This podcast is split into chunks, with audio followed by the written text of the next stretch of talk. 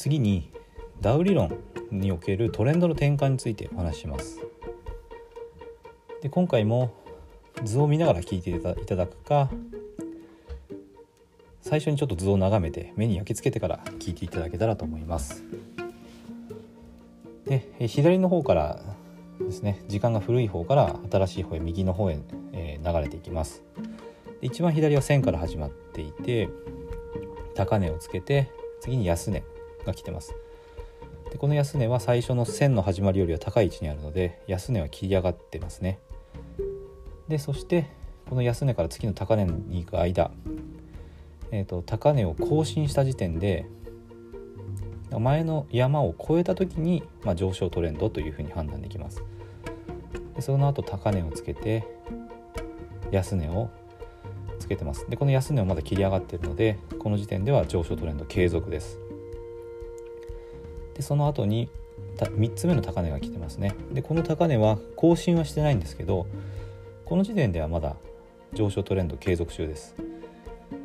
終わったという判断はここではまだしないんですね。まだこの後上がるかもしれないのでこの時点では終わったという判断はしません。でその後下が値が下がっていって1つ前の安値左から2つ目の安値を下回った時点ですね。ここで、えーと、トレンドが終了したっていう判断をします。ただここがトレンドがまだ終了しただけであって次のトレンドに入ったとかっていう判断はできません。この時点ではまだまだ次に上昇トレンドが始まるかもしれないしレンジ相場になるかもしれないし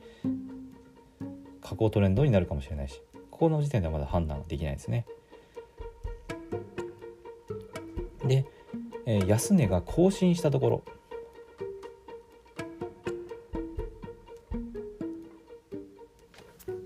安値が更新したところで、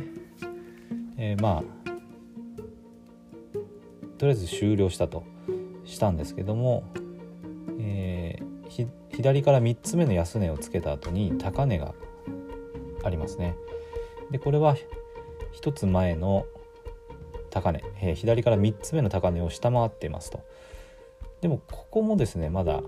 下降トレンドではないです。でこの後に安値を更新した瞬間。ここが下降トレンドに入ったという判断になります。なので、えーと、左の方から来たので、えーと、上昇トレンド。これが終わってそして下降トレンドに入ったっていうのが、えー、安値が更新した瞬間ですね。ここを下降トレンドに入ったと言います。でこれもう一回、えーと見ていくと下降トレンドの条件を満たしたのがここが初めての場所なんですね。何かというと高値が切り下がっていて安値も更新されているだから、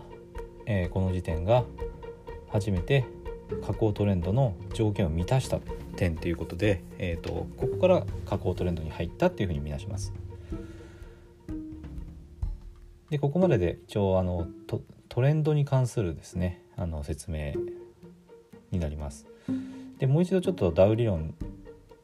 を、えー、ちょっと全体に戻って考えたいと思うんですけどもまず全ての平均は全ての事象を織り込むということでチャートを見ればいいというのが一つ。そしてトレンドにはトレンドの低下トレンドというのは明確なシグナルが出るまで継続するということでここは上昇トレンドここはトレンド終了ここからが次のトレンド転換して新しいトレンドに入ったっていうところが全部決まってるんですね。でこれを基本中の基本として世界中のトレーダーがチャートを見てますからトレンドに入ったと判断したポイントとかトレンドが終了したと判断したポイントとかトレンドが転換したと判断するポイントっていうのはみんな分かるんですよ。あここで新しいトレンドに入ったっていう判断をしたらそこから入ってくる人もいるのでやっぱ値が動きやすいポイントだったりするんですねなのでこれはあのやっぱり基本ってされていて値動きにも影響するのでこれは是非ですねあの理解していただくといいと思います。